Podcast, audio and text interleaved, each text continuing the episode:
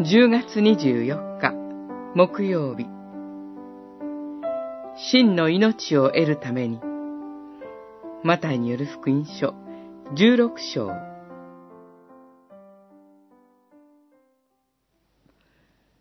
私についてきたい者は自分を捨て自分の十字架を背負って私に従いなさい。自分の命を救いたいと思う者は、それを失うが、私のために命を失う者は、それを得る。人は、たとえ全世界を手に入れても、自分の命を失ったら何の得があろうか。自分の命を買い戻すのに、どんな代価を支払えようか。16章24節から26節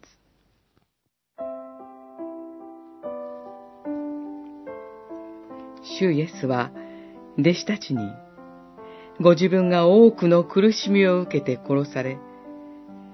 三日目に復活することになっていると告げられました。するとペトロが、主よ、とんでもないことです。そんなことがあってはなりません、と、主イエスの言葉を否定しました。ペトロは人間的な考えの中で、主イエスの言葉を聞いていたからです。しかし、主イエスは人間的な思いで命について考えるのではなく、真の命がどこにあるのかをよく考えなさい、とおっしゃいました。真の命はどこにあるのか。それは、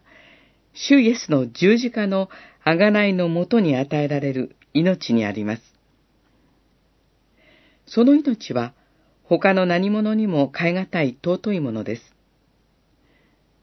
ですから私たちは、主イエスと同じように、自分の十字架を背負うのです。それは、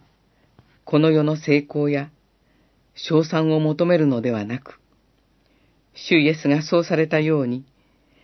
父なる神の御心を尋ね求め、謙遜に、従順に従う歩みです。主イエスは、